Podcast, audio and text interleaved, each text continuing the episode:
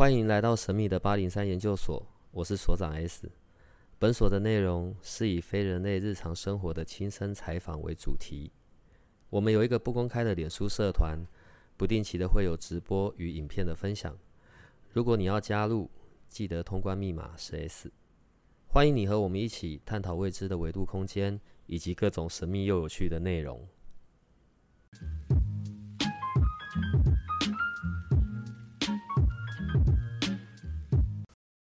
具体从什么时间点开始，我也想不起来。但是我我的过程是这个样子，就是我以前我觉得我以前还蛮麻瓜的，就是没什么感受，而且那个时候我极度信任科学。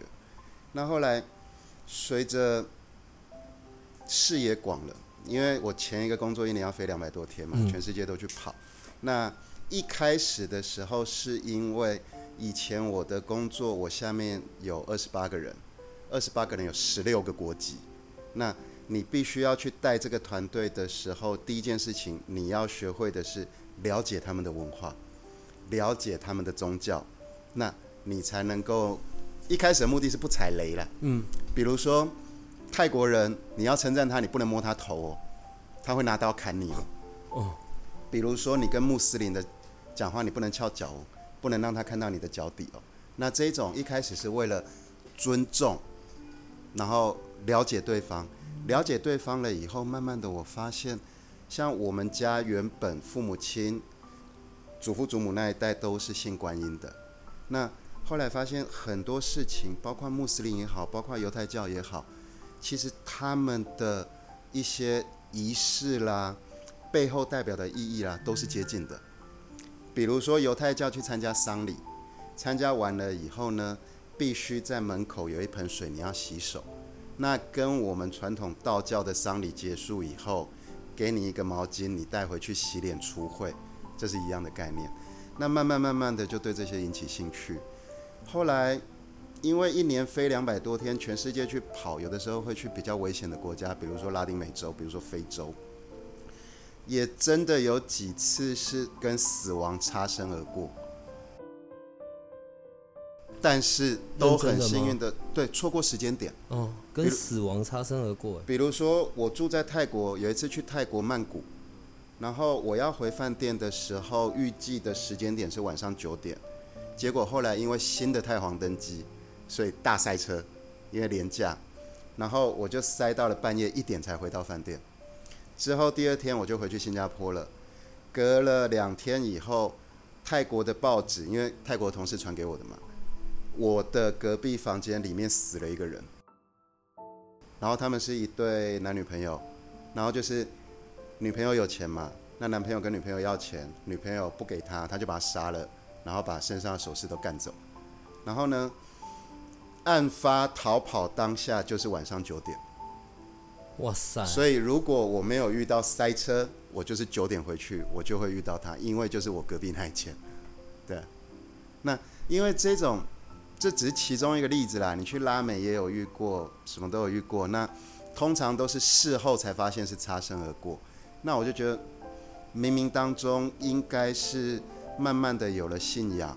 然后还有一个很大的重点是，我觉得我工作打工的时代，前面二十年来帮人家打工的时候，到后来十几年变很顺畅，是我开始每个月都有固定捐献。对。哦，我觉得有的时候这种就是善报，它会跟着来。呃，我我们现在在聊的是说，我我们怎么样变成从科学论，然后来到神创论的这个过程。好，可是这跟你现在在做的这个事情，哦，我好，我们我们等下再介绍你。我们在聊到，在今天我们要讲到关于频率这件事，还有我们在讲的那个舒曼波这件事情嘛，这个我觉得它就很科学。对，可是它也真的对对我们的健康或者在我们的日常其实是有很大的影响。你怎么从这跳得这么的远？哦，会接触菲利斯丹是因为以前要飞嘛，他在飞机上有一款睡眠手环有卖免税，是飞机上免税杂志。那个时候我去看的时候，免税还要两百九十九块美金，那我就觉得有点花不下手。那但是呢，因为出差的关系，我又必须要有良好的睡眠。后来我先是在杂志上看了以后，之后我就去查文献，才发现它真的有很多强大的学理背景，所以我才买。买了以后自己使用过后，是真的感觉到它的效果。对，那去研究学理背景的过程，让你越来越相信这个东西。举一个例子哦，这是 NASA 公开的文献，就是一九六九年七月二十一号是人类第一次在非地球的地方登陆，就是阿姆斯壮登陆月球。那从此以后展开了七零年代、八零年代美国跟苏联的航空竞争。在他们文献里面有具体提到，当太空船飞超过了大气层以后，所有的太空人都感到极度的不舒服，但是。回程只要穿回大气层就没事了。后来研究的原因是因为当离开了大气层，就是真空状态，就没有任何频率了。那没有任何频率的时候，身体就会产生不适。那个不适的感觉就很像你去一个极度黑暗的房间，零分贝的极度静音的地方。呃，据统计啊，因为微软在地底下有一个零分贝，真正零分贝的静音室。一般商业上面，不管你要做再精密的，它的静音室都大概是十六点八分贝，它那个是零分贝。地球上没有一个人可以在里面待超过六秒钟，因为你进去过度的安静，你唯一听得到的是你器官在动，还有你心跳的声音。人会起笑，人会起笑。那所以这这些弄回来以后，我再去研究文献的时候，我才发现为什么远古的时代有音乐疗法，古希腊的时代就已经有音乐疗法了。是，非洲部落、台湾原住民丰年祭的时候都会有那个很愉悦的那种音乐啦、舞蹈，对不对？这个是因为音乐也是一种频率，音频。当你听到了音频以后，你产生心情的愉悦感。你产生了心情的愉悦感以后，你的脑波就会拉到你正在心心情愉悦的那一个波段。对，呃，你博学多闻的程度真的远远超过我的想象诶。哦，不敢当，不敢当。不是，是真的啦。好，呃，我们的听众朋友，我刚刚还来不及跟你跟你们介绍说啊，我们今天邀请来的这一位朋友。大哥，好吧，我现在不知道怎么讲比较好了。呃，我们今天邀请来的是台湾斐利斯丹的亚太区的执行长 Elson。对，因为我们前一阵子都有在聊关于频率的事情，然后还有讲到舒曼波，然后我后来才发现说，居然有这样子的一个商品，然后而且重点它还不是新的东西，很久了，二十年了。这么久的一个被应用在我们的睡眠上面，最主要是睡眠嘛，然后另外也有运动，也有运动员有在使用这样子的东西。我们前一阵在聊那个地球频率这件事，我反而到现在我才知道说有这么多的运用。刚刚讲到像那种音乐的治疗，常常被运用的有颂钵。颂钵也是一个部分嘛，然后还有另外就是刚刚讲的那个有另外一个敲的的东西，我现在熊熊忘记了那个名字。我我觉得在我们进入到主题之前，我们还是先来看一下吧。在那个关于地球自然频率的这件事情，它地球自然频率我们在讲的就是舒曼波，对不对？应该是这样说吗？还是其实它是有它是有区分的？有区分。第一件事情，地球之所以会产生出频率。的原理来自于它会动，只要会动的物体在动的过程就会产生频率。地球的动，第一个自转一圈二十四小时，第二个绕着太阳公转一圈三百六十四又四分之一天。前提就是它有在动，所以在动的过程当中，它会产生出频率。那这个频率产生出来以后，它是介于地表到大气层，高高低低，有的很高哦。高到大家的肉眼就可以感觉出来，就是打雷闪电；有的非常非常的低，就在周边你是感受不出来的。所以高高低低的自然频率，因为地球转动是不可能停下来的，所以它源源不绝，永远都会存在。所谓的舒曼波，是一九一九五零年代舒曼博士他的记录里面，他特别去追踪有一个自然频率是七点八三赫兹，它就只去追七点八三赫兹。第一件事情是七点八三赫兹的自然频率一直存在。第二件事情是，如果人的周边一直围绕着七点八三赫兹的时候，你的脑波也会因为谐振概念被拉到七点八三赫兹。因此，脑波停留在七点八三赫兹的时候，就是大家俗称的阿法波。当你处在阿法波的情境之下，你的情绪会很平稳。第二个是心情会有一点愉悦，再来思考力、创作力会源源不绝。所以书法老师在写书法，艺术家在创作，瑜伽老师在做瑜伽的时候，他的脑波都是阿法波。嗯，我前面这故事讲的比较长，总而言之，就是舒曼博士记录并发表地球自然频率跟脑波的共振对于身体的好处，所以统称为舒曼共振。那在舒曼共振这一个原理之下，只有低的频率对健康有帮助哦。刚才讲的极高的打雷闪电不可能对健康有帮助嘛，所以低于三十个赫兹的频率，大家就统称为舒曼波。所以舒曼波是统称低频三十赫兹以下。但是如果你要更具体的去讲对人体健康的低频，它还可以再切分成三个波段，第一个是十六点五到三十个赫兹的贝塔波，贝塔波就是你在做运动、你在商业谈判、你在长途开车，你需要很专注的时候，你的脑波是贝塔。第二个波段是八到十四个赫兹的阿法波，阿法波就是你情绪平稳，然后。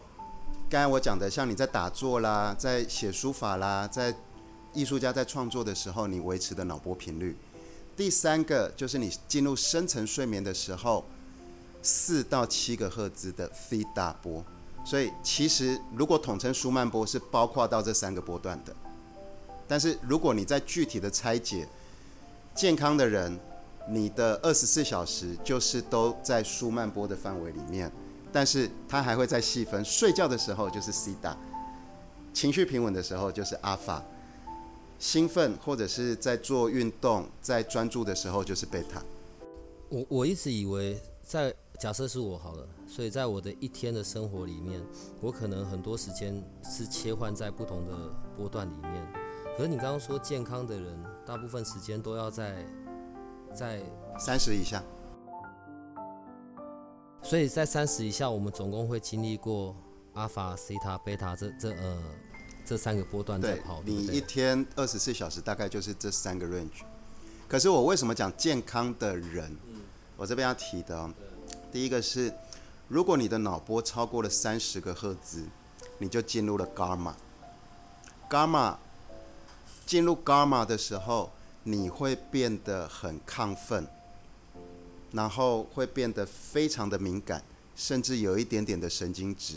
那什么人会这个样子？其实有两种哦，一种就是得道高僧，得道高僧，得道高僧应该很平静吧？或者是，或者是特异功能的人，得道高僧他有的时候他们是可以控制脑波的，特异功能的人也可以控制脑波，他们有时候会把脑波调到高到伽马，是因为。他们要跟上面的世界沟通。那特异功能的人，他说眼睛一看几十公里外，一听几十公里外的声音，对不对？如果这个是真的，他们在做这件事情的时候，他的脑波就调到了伽马。那我为什么讲说这个不见得健康呢？是因为得道高僧或者是特异功能的人，他们可以控制脑波，他们只有在做这件事情的时候才把脑波拉上去。平常的时候他们是拉回来的。对。好，如果我一天我一天里面，在我正常的生活，我本来就会经历不同时候，我会有在不同的波段嘛。那这一个我们在讲的舒曼波或者这个地球频率，跟我会有什么关系啊？对于我会有什么样子的影响？好，舒曼波刚才统称的就是三十个赫兹以下，对不对？对。如果在依据我讲的，我们具体在拆解成这三个波段的时候，很重要的就来了。你在做这件事情，你有没有把脑波调到这个波段？比如说，你今天要睡觉了，你今天要睡觉了，可是你因为白天的工作事情的繁忙跟超烦，你睡着了，可是你的脑波没有拉到 theta，你并没有进入深层睡眠，你只有身体休息。我好像等一下我我我我确认一下我的理解哦。我经过一整天之后，我正常我要来到四到七赫兹的那个部分，睡着的时候很深层的睡眠。对。可是呢，大部分时候我没有办法睡好，是因为我可能还停留在诶八到十四那里，脑波没拉下来。对。哦，所以这就是很多人失眠的另外一个原因，或者是睡眠品质不佳。嗯，对。所以如果我可以常常，因为我刚刚一直在确认说我，我呃，我们在讲的舒曼波应该是固定在七点八三那一个位置吗？呃，对，好，我我说我，所以你现在知道我大概哪边有点搞混。我说的更清楚一点，舒曼博士当初在追踪自然频率的时候，他具体是追踪七点八三赫兹，然后七点八三赫兹的频率跟脑波谐振。他认为对健康是有帮助的，在那一个频率里，在当下他的发布的内容是这个样子，所以大家讲的舒曼共振，其实是七点八三赫兹的自然频率跟脑波共振，这个是舒曼共振。好，那舒曼共振之所以会造成后世一直记得这一个舒曼共振这个原理，就是因为脑波在七点八三赫兹的时候。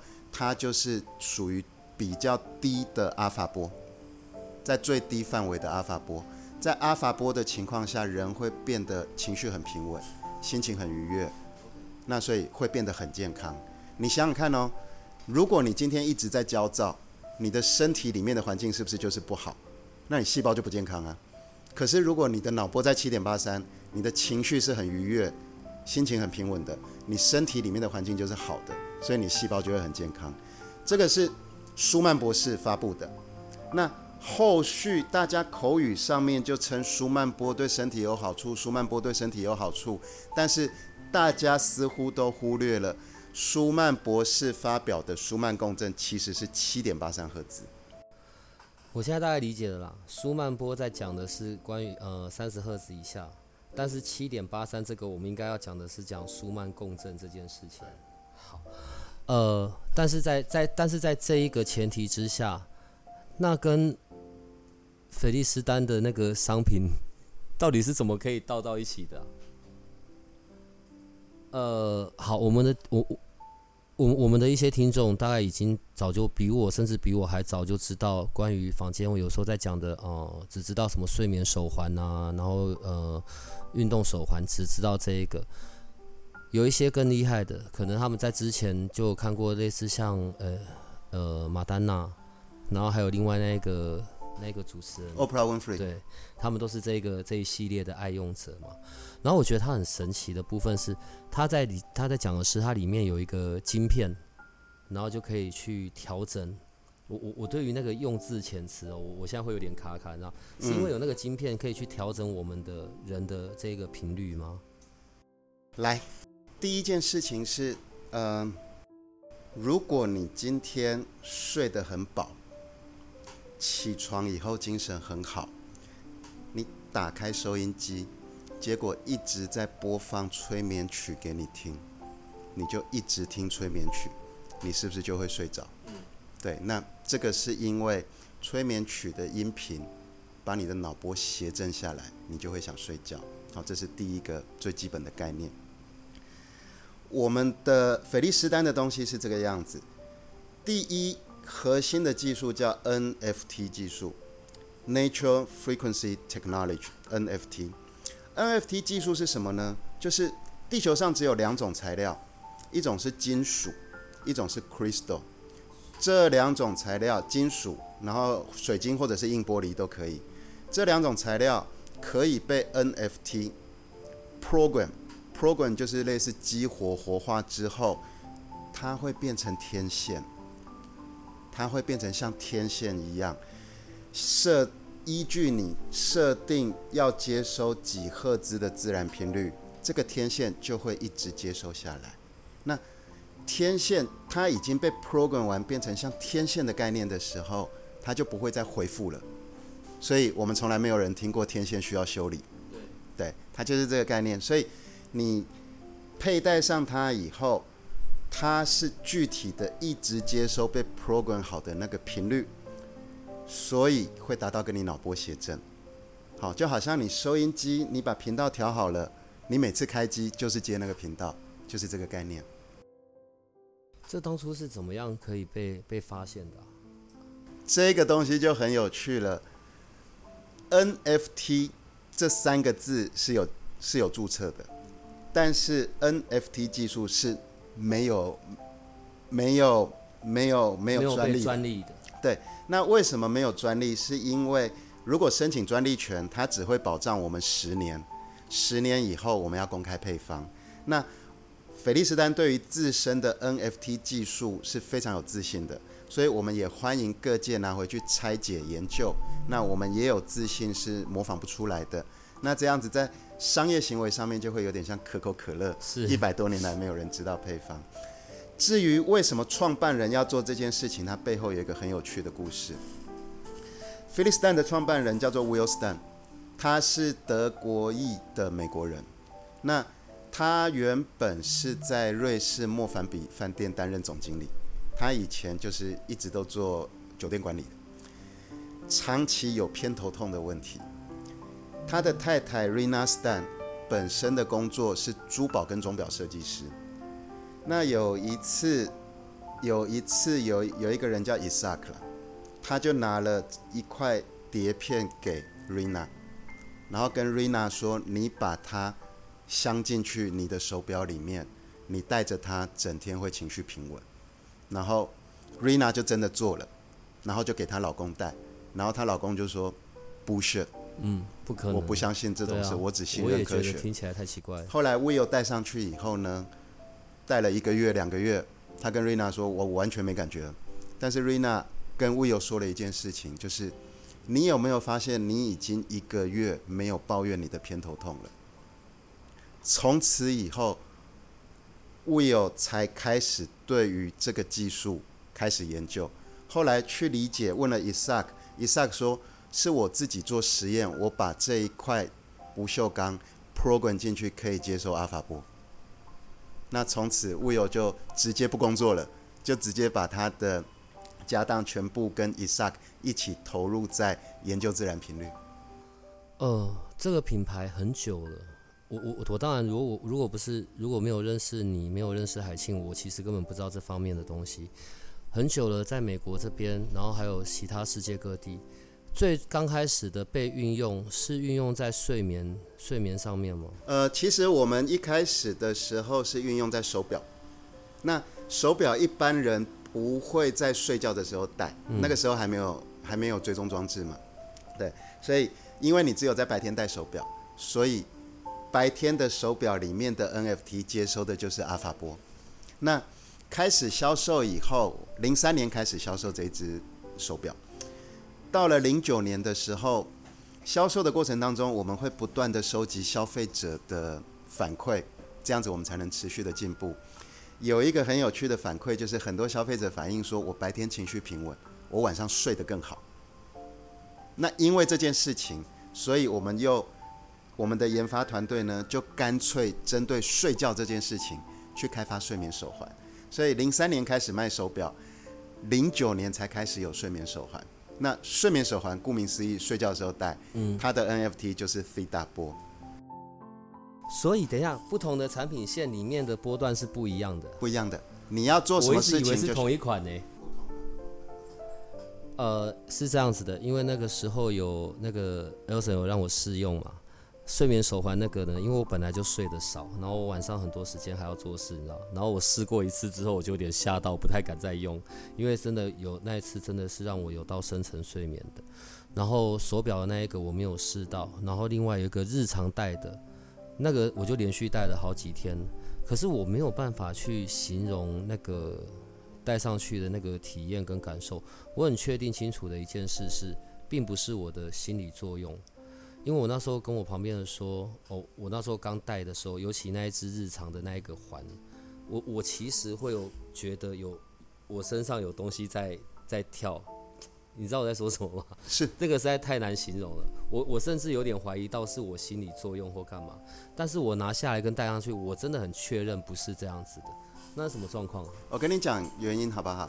第一个是那一块金属碟片，或者是我们的手环、手表。你放在桌上的时候，它是完全不会接受任何频率。嗯，你必须佩戴。为什么必须佩戴？因为每个人的人体都有一层气场。科学来讲，那个是人体表面会有微量电子，那个微量电子就是开关。你戴上去以后，就好像收音机的开关打开，它才会开始接收。所以你一定要戴。然后呢，它接收过来以后。通过血液作为介质，才去达到脑部的平衡，脑部的谐振。所以你为什么会觉得有气在流动？是因为你佩戴上去以后，设定好的频率就一直的接收过来。所以我那个我那个感觉，那个东西是真，是真实的。对，好吧，等一下，那分成这样子不同的产品线，因为除了有手表，然后有腕带，腕带的部分又有分吗？呃。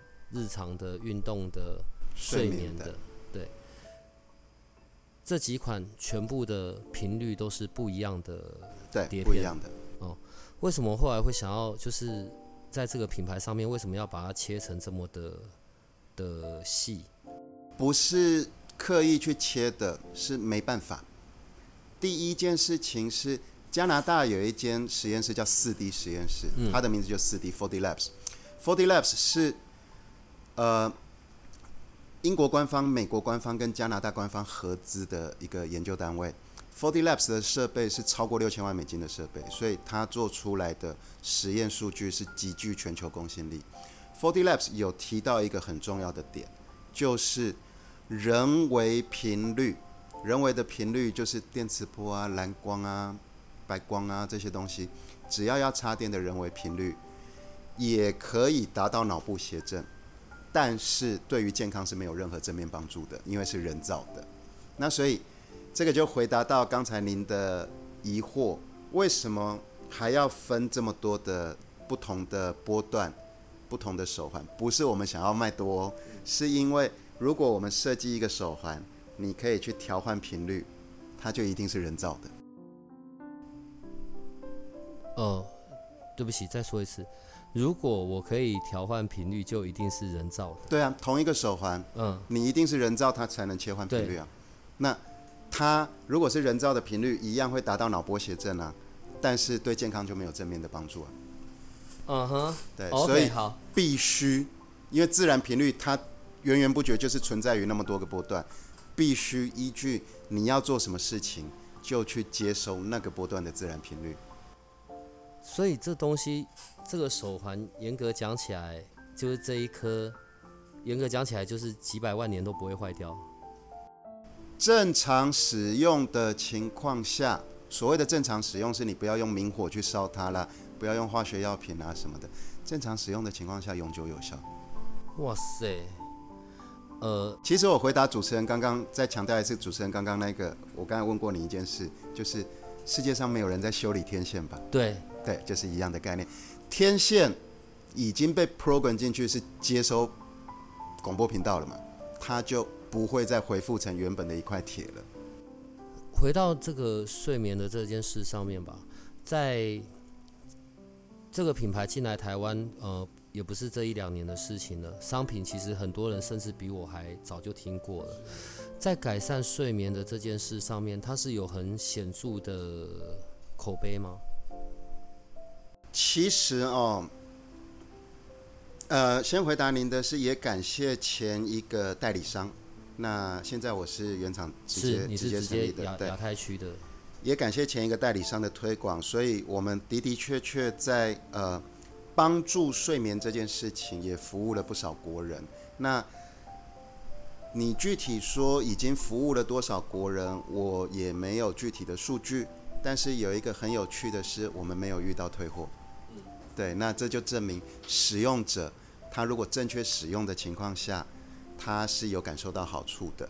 那再来就是因为它不是药物，所以不会对身体有任何负面的影响，也不是侵入性的，然后所以它使用起来真的是太奇妙了。但是有一个东西，我想要借由这个机会让大家知道，台湾人甚至整个亚洲人，亚洲人是世界上睡得最不好的，但是亚洲人是最不懂睡觉的。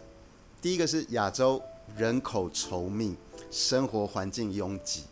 再来，因为人口稠密，也就造成了工作压力、生活压力是最大，所以亚洲人失眠状况是比欧美人严重的。但是欧美人却很懂睡觉这件事情。如果你们去北美啊、北欧啊、西欧念大学，它有一门学系叫 Sleep Science，睡眠科学系。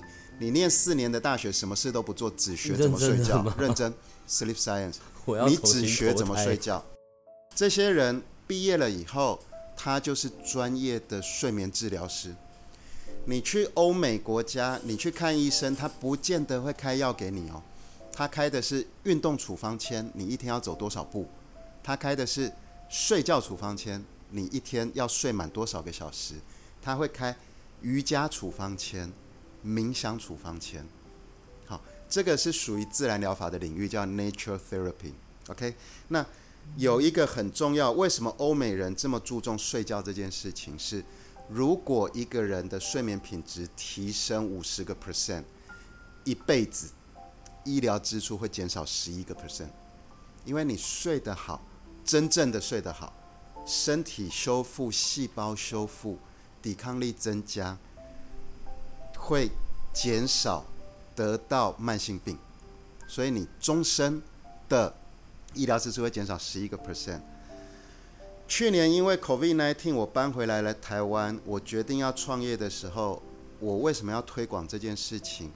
我曾经一年出差两百天的情况下，我有一次我去了冰岛。在冰岛的时候，我听到一件事情，我非常的感动。冰岛人有提到，他们全国的观念是。人类应该在死亡之前的两个星期才去住医院，也就是说，你平常就应该要吃得好、睡得好、有运动、生活作息正常，让你的生命是到了器官自然老化衰竭才去医院，而不是当你还健康的时候，你没有从事这一些对身体有益的事情。到最后变成死亡前半年、一年，甚至经年累月都在医院虚耗，我就觉得这个我非常的感动。而且他们强调的都是不是吃保健品哦，而是你吃好的食物、正常的作息、有运动、睡得好。对，所以接触了斐利斯丹以后，我就决定要把它强烈的推广给我们的国人。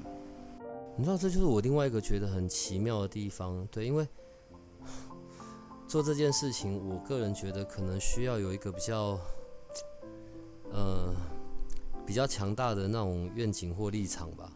这东西它的价格大概就已经那样了，然后再加上我我我并不觉得它是一个，加上它所有的这些内容，它并不是一个便宜呃利润空间很高的一个东西。你要这样子的去推这件事情。我我我个人那时候当然觉得很奇妙了，可是刚刚的这个过程里面听起来，不仅只是单纯针对于我们前面很比较狭义的在谈到关于频率这件事情，而是这个东西是真的对于健康这件事情是会有不一样的。对，依据四 D 实验室的检测报告，它公开的，如果细胞是在自然频率的情况下。它可以帮助细胞活化二十个 percent 以上，也就是说，当你要睡觉的时候，细胞会自动的产出褪黑激素二十个 percent 以上。有了褪黑激素，人才能真的睡着。如果你的身体没有褪黑激素，你一辈子都睡不着。那第二个是，身体有了褪黑激素以后，它可以有效的抗癌，这个是很重要的。所以，其实在睡觉的过程当中，如果你的身体细胞自然产生褪黑激素，其实你本身就已经在帮自己未来的健康埋下了伏笔，继续铺路了。你今天真的又为我们带来一些很很全新领域的知识。你知道，呃，在我们不管是有在做一些呃可能灵性的学习上面或什么，我们常常也会讲到关于频率共振。但我个人我。并不会想到说是跟我的身体健康这件事上面有关，因为我们很多时候我们在讨论这件事的时候，我们是在想说，当我进入冥想的时候，我在不同的那些波段里面，我可以去到哪些程度，或者是在我们肉眼可见的世界里面，所有的物品也都有它的频率跟震动，对。可是我真的从来没有想到跟身体原来会有关，然后甚至还会牵涉到睡眠，然后睡眠最后还会跟我的健康或死亡是有关系的。嗯，在你过去的这些曾经有的商业上面的工作经验，在以前你会重视到这些事吗？主持人问得好，我从以前的时候就非常的铁齿。那我的前一个工作，我服务了十多年，是轮胎公司。那轮胎公司就是跟运输相关的，所以。跟运输相关的最重要的是安全，所以轮胎公司都是讲求的是科学数据，刹车距离啦、耐磨度啦这些东西。所以在那个时候，我必须要努力的，全世界跑去推广的第一件事情是这个轮胎的结构是长这个样子，所以它会变得比较强壮。它上面的花纹设计是这个样子，所以它排水性会比较好，你不会打滑。那增加你们的安全性。然后去跟人家讲，你要记得注意里面的充气啊，你要记得掉胎啦，你要记得做平衡啦，做四轮定位，这些其实初衷都是为了大家的健康着想。嗯，哎，对不起，安全都是为了大家的安全着想。但是我后来发现一件事情，就是回归到最本质，是靠开车的这个人。如果司机在开车的当下精神状态是不好的，他就算交通公司有严格的要求，司机要做好汽车辆管理，强迫他们在行车之前去检查轮胎，他再上去开车。如果当下他自己精神状态就不好，第一个他检查就不会到位，第二个他在驾驶的行为上面就会比较危险。所以我发现根本上来讲是。解决不了安全这件事的，你去教人家如何保养轮胎是解决不了安全这件事情。但是，如果司机的精神状态当下是好的，是可以有效的避免交通事故发生的。因为有这个天马行空的想法，所以其实今年的四月份，我去找了我高中同学，我高中同学是军职退休。他现在是在，可以讲名字吗？他现在是在中兴巴士里面当车辆调度的组长。我就好奇喽，我就去找我同学，我说：“你找六个司机，最会撞车的那六个司机，你找出来，然后以你管理员的身份，要求他们上岗的时候就去戴我们的专注手环。”我麻烦我同学一件事情，因为。交通就是公共汽车后面会有个摄像头，那个摄像头，我说你帮我追踪三个月。第一件事情，紧急刹车次数有没有降低？第二件事情，小擦撞有没有降低？第三件事情，打瞌睡次数有没有降低？我想要去有这个科学实际的数据，因为我真的很想要推广真正的安全来自于驾驶本人。很有趣喽，四月开始喽，五月、六月、七月的时候，我同学发了一个赖讯息给我，我还截图下来。他说当中有两个司机，每个月一定会发生小擦撞，那安全上面有顾虑还不打紧，其实对于公司来讲是无形的，形象的伤害，形象伤害，而且那个维修费啊什么，其实是还蛮可观的。他说这三个司机三个月一次撞车都没有。他就觉得很神奇，对，你真的是疯子来着的。我觉得真的只有疯子可以改变、改变、改变很多事情。我刚会这样称赞，是因为很多时候，也许我们在追求的只是商品的销售，然后还有业绩额的达成，所以会像你这么疯的，还要这样各式各样做实验的，真的很少。嗯，我想推广啦。好吧，今天是你第一次来，我们之后还会有很多次的，我们也不要再一次就挖光光。可是我现在比较好奇的是，那现在像这样子的手环，呃，是直营店在销售吗？还是因为你是总公司的立场？那还是我连我我记得我有上去 PC Home 上面看过，然后上面也是就是已经呃补货中补货中补货中。那如果现在对这一系列的呃商品想要了解想要知道，那在网络上要去哪边看呢？哦，好，谢谢主持人。呃，分几个部分回答您这一个问题。第一个问题就是，其实呃一直到今年的三月一号之前。台湾市场都是前任代理商，是对，那所以我们正式原厂进来是三月份开始的。那所以您刚才提到 PC Home 啊这些，它上面会写补货中、补货中、补货中，是因为原本的代理商已经没有供货权利了。嗯，好，这是一件事情。那第二件事情就是，因为我个人代表这个品牌，所以我并不打算有直营门市。为什么呢？因为诚如主持人刚才的称赞，我是疯子哦。我没有打算做直营门市，是因为我并没有优先的把大大的 percentage 的利润或者是业绩当为我的第一目标。我还是回到我们的初衷，是我们希望大量的推广给有需求的人。我们希望让大家更健康，所以我们都采取经销商，因为通过经销商的力量，才能够把服务的范围变大。那这样子，我们就可以只要在主要的城市逐步的去架构服务据点，这就有我们自己的人，就是过来的时候，我们我做生意跟人家不太一样，就是我不会跟你说。你想要这个东西，我就跟你讲它好多少钱这样卖。嗯。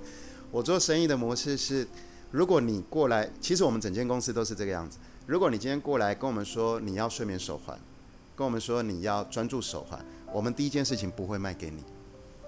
我们第一件事情一定是，你觉得你有睡眠的问题，你是哪些方面的睡眠问题？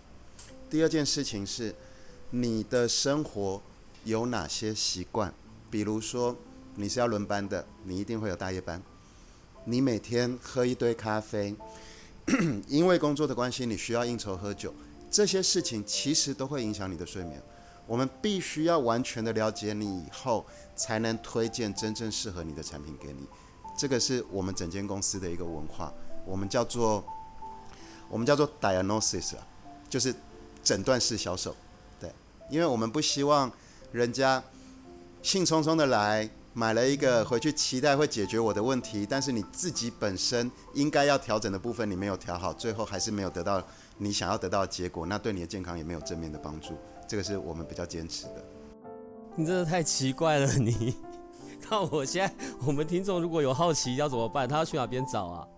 呃，第一，我们的经销商做我的经销商也不好做，因为。一般来讲，你一定是一个很龟毛的老板。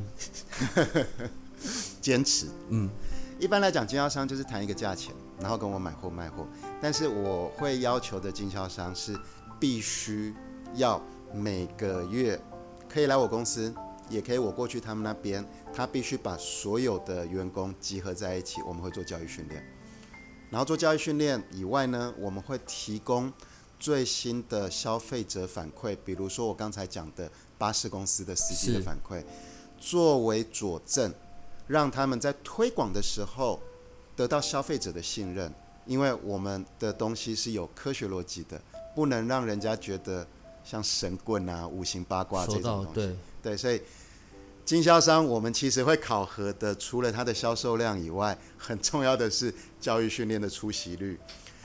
上完教育训练以后，我们尤其是特助。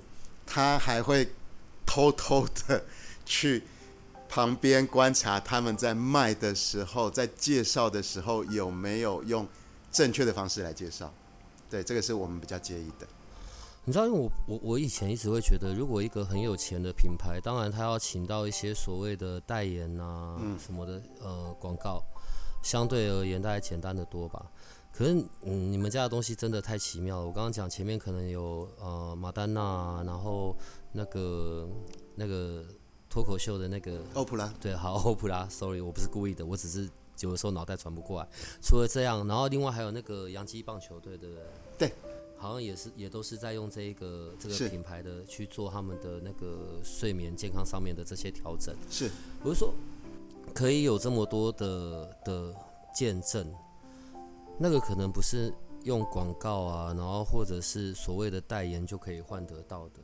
所以它相对在这个品牌上面的坚持跟口碑，我我觉得刚刚在你身上完全展露无遗。其实主持人您您刚才提到我是龟毛的老板哦。我们原厂的大老板更龟毛。其实二十年来，我们从来没有花过一块钱去请代言人。嗯哼，包括马丹娜，包括欧普拉。不是，我上网搜寻的时候，连就是连在中国那边的，或者就华人地区比较红的艺人也都有哎。对。那个什么呃呃李冰冰，然后哎范冰冰。哦范冰冰，sorry。然后嗯成龙，然后很很多系列，不止欧美。你说这一些都没有花钱？我们我们大老板那边从来二十年来从来没花过一块钱去请代言人。我们的做法都是，我就送给你用，必须用了你觉得有效，你愿意把健康的好处推广出去，我们才会去谈后续的费用。我们从来没有花一笔钱请一个艺人就拍拍形象照。他也没有真的体验到好处，这一种，即使他是天王巨星，我们也不合作。美国两千零三年开始销售的时候，我们创办人就是因为用赠送的方式送到了马丹娜。其实这里刚好跟各位听众分享，马丹娜并不是像她的外表呈现的，大家会误以为是夜店女王。马丹娜是极度健康跟养生的，运动、生活作息正常、吃好的食物。其实她这十几年来在美国大力的推广 Superfood 超级食物，超级食物也顺便跟各位分享，超级食物是什么东西？马丹娜吃的超级食物就是枸杞，枸杞，新鲜枸杞原汁，只是以前西方人没有在吃中药，所以他们如果直接用 Chinese medicine 这样子来沟通的时候。